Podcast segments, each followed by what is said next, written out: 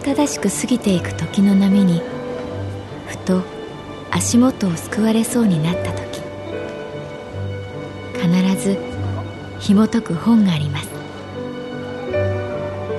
その本にはある女性の人生が描かれています。どこにでもあるごく普通の人生。でも本の中の彼女に出会うと心の湖に波紋が幾重にも広がるようにゆっくりと優しい言葉が満ちていきます。今日はどんな彼女に会えるでしょうか？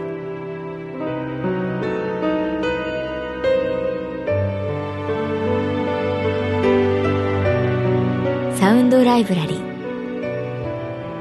世界に一つだけの本。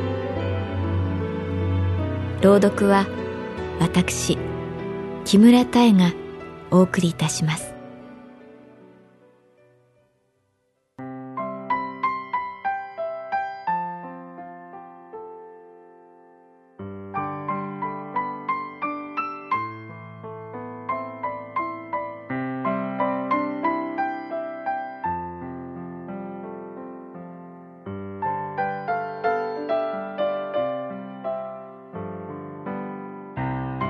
私の名前は月原かな子。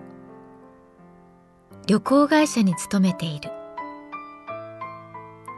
5月はその風のかぐわしさとは裏腹にどこか惑いをはらんでいる。4月の勢いも6月の諦めもない。前にもっと前に上にもっと上に。気持ちばかりが焦ってともすれば落ちてくる紙風船のように放物線は下降する。木漏れ日がキラキラ輝けば輝くほど自分ばかりが置いていかれるように感じるのはもしかしたら父が亡くなったのがこの季節だからかもしれない。ああ月原悪いんだけどあのさ今晩ちょっと付き合えるか。営業部の課長東本庄さんから連絡があったのは月曜日の夕方だった。いつもはもっと気楽に「おお月原今晩一杯夜か!」と陽気なのに今日は違っていた。ええいいですけど何かちょっと身構える。ああいやまあじゃあ8時にいつもの居酒屋で。合法来楽な東本庄さんとは思えないほどどこかそわそわした感じが伝わってきた。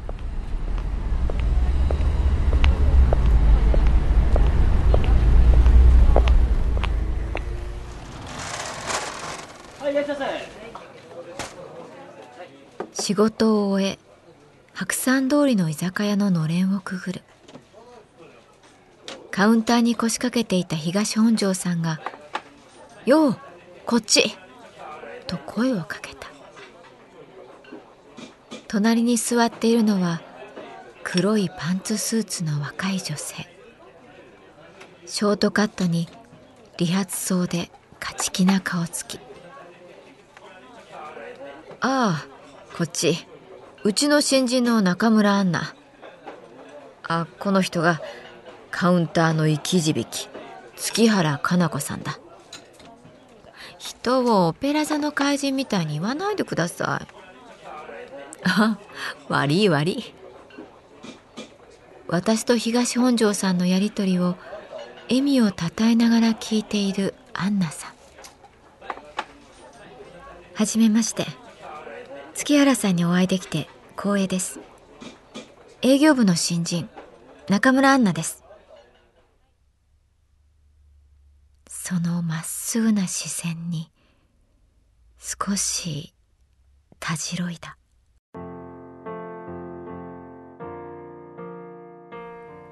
アンナさんはとにかくよく気がつく子だった。おしぼりを広げるメニューを渡す。私の目の前の小鉢を片付ける。東本庄課長がいつも話しています。一日でも月原さんのそばに着いたら学ぶことがたくさんあるだろうって。会話も助才ない。携帯電話をテーブルの上に置くこともなく私の目をまっすぐ見て話に集中している。すみません。ちょっと失礼します。彼女が化粧室に立った時東本庄さんが「待ってました」とばかりに私の方ににじり寄ってきて「実はあの中村アンナのことでさ困ってて」え？よく気がつく仕事のできそうな子じゃないですかいやそれがさできすぎるんだよ。怖いくらい完璧なんだよ。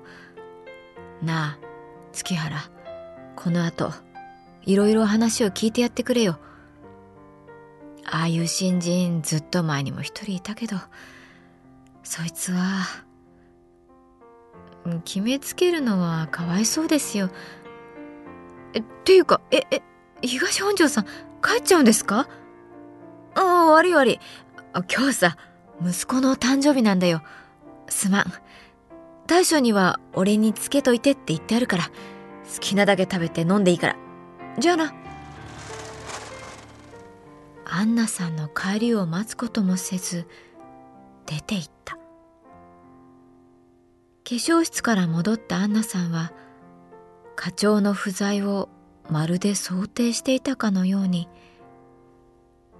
そうですか。では月原さん。私一人で申し訳ありませんが。よかったらもう少しお付き合いください」と軽く頭を下げた。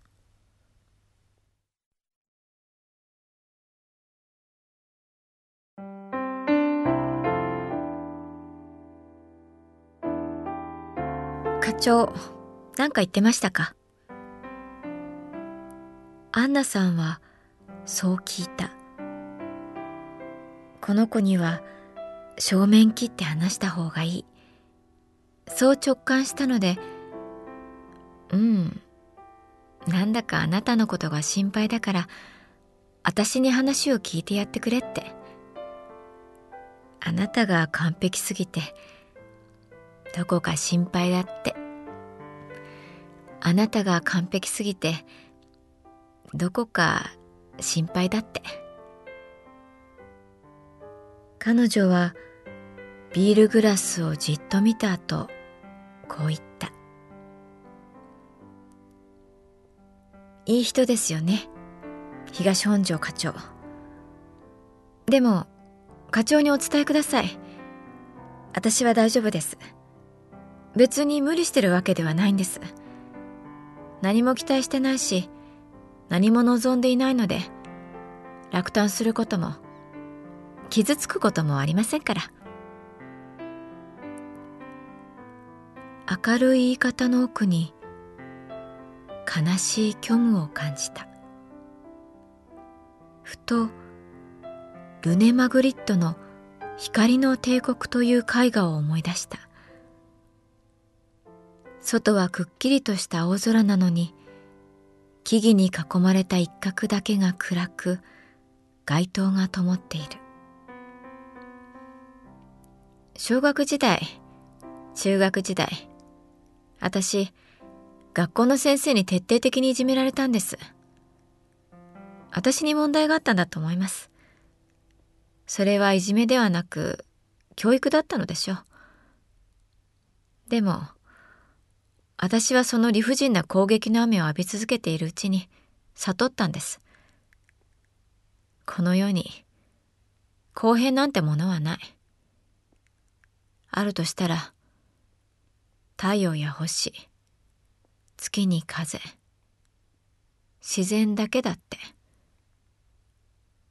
それ以来あまり人間が怖くなくなりました最初からうまくいかないと思ってるから。失望もしなくなりました。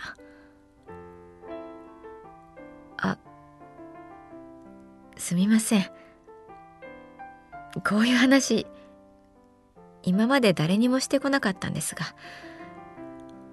月原さんなら話してもいいかなって思って。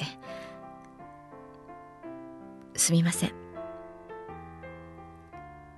私は何をどう返していいかわからずにビールを飲んだ。会社の仕事はゲームみたいに楽しいです。やればやるだけ評価される。ある意味公平です。それが面白くて。だから無理しているわけじゃないんです。私はどこまでやれるか試してみたいんです。このまま理不尽な世の中でどう生きていくか興味があるんです。何も言うことはないような気がした。ただ心のずっと奥の奥の方にはふわっとオレンジ色の街灯が灯っているような気がした。なんで私には話してくれたの？そう聞くと彼女は私の目を見ずにこう答えた。のれんを開けて入っていらした時思ったんです。この人は少なくとも公平な人だって。大地に降り注ぐ日の光のように。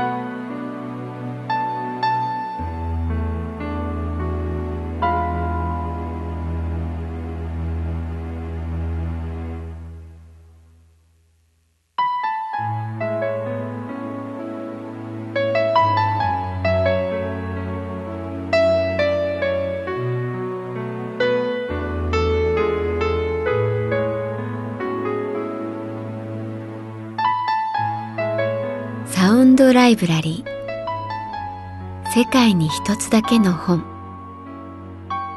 作北坂雅人。演出広島聡。朗読は私木村多江でお送りいたしました。